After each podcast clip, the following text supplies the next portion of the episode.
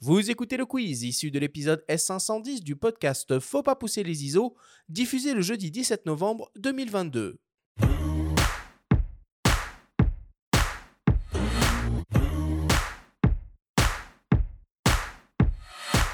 Laurence, le principe du quiz est très simple. Nous avons reçu des questions de la part de nos auditeurs qu'ils vous ont posées, qu'ils t'ont posées via notre compte Instagram, en lien ou non avec le sujet de cette émission. Nous en avons sélectionné quelques-unes et tu vas avoir seulement 30 secondes et pas une de plus pour tenter d'y répondre le plus clairement possible. As-tu bien compris la consigne? Oui.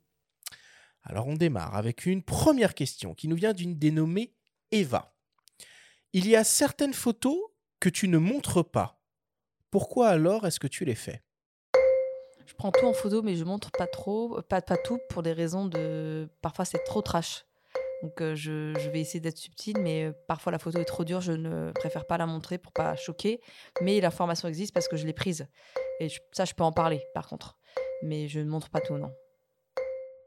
C'était intéressant hein, d'écouter Nicolas à quel point aussi tu intervenais dans l'editing, euh, dans les choix des photos, Mm. où t'orientais sur une photo pas forcément belle mais importante au niveau Mm. de l'info. quoi.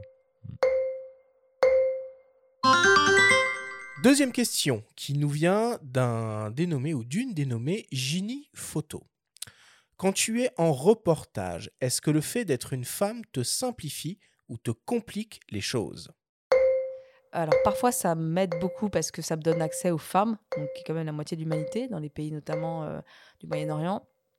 Et euh, en fait, je trouve qu'on se méfie moins de moi parce que je suis une femme. Donc, je peux plus euh, avoir vraiment des informations. euh, on va me laisser passer, on va pas faire attention à ce que je fais. Du coup, je trouve que c'est plutôt un avantage.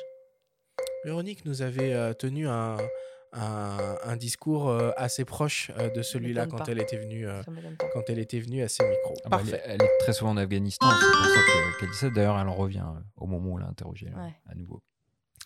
Troisième question qui nous vient d'un fidèle auditeur, Célic95. Côtoyant la guerre au plus près en tant que photojournaliste, est-ce que tu peux nous raconter ta plus grosse frayeur? J'ai une très grosse frayeur euh, en Syrie dans- à mes débuts en 2014, euh, lorsque euh, notre lieu d'habitation, enfin où nous étions pour la nuit, a été bombardé. Enfin, ils ont bombardé en face. Et vu que euh, le régime syrien a la stratégie d'attendre que les secours viennent et bombardent au même endroit, du coup, on a été bombardé trois fois. Parce que du coup, je suis sortie faire les photos et euh, j'ai eu vraiment beaucoup de chance. Je suis sortie d'une petite ruelle, il a tapé cet endroit. Donc, euh, j'ai été soufflée, mais pas blessée. Et il a retapé une troisième fois et malheureusement, ça a hum, tué un de mes contacts. C'est des cours là. Quatrième question euh, bah, qui nous vient d'un ancien invité, Benjamin, figure-toi, Pierre-Yves Maître de DxOMark, euh, qui te pose la question suivante, à laquelle tu as déjà euh, répondu dans notre grande discussion.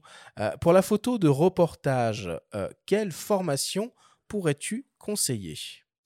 Pour la photo de reportage, donc il y a une formation dont j'en ai parlé tout à l'heure, le MICEFD. Je pense qu'ils font un bon cursus. Je connais un peu les photographes qui sont profs là-bas et c'est solide quoi. Donc euh, je pense que c'est une bonne idée pour ceux qui veulent se orienter dans le photojournalisme. Et tu soulignais euh, l'importance de l'info ou de la formation Ouais. journalistique avant la photo. Ouais. Parce que si on veut être photojournaliste.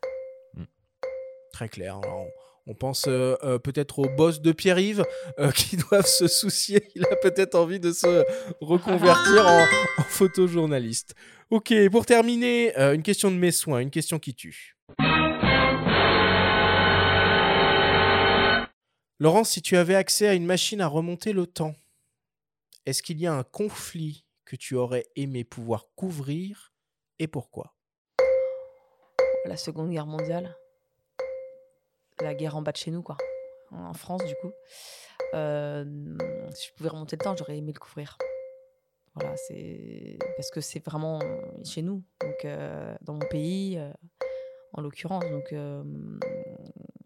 j'aurais été utile, en fait, j'aurais été utile à le faire euh, dans mon propre pays.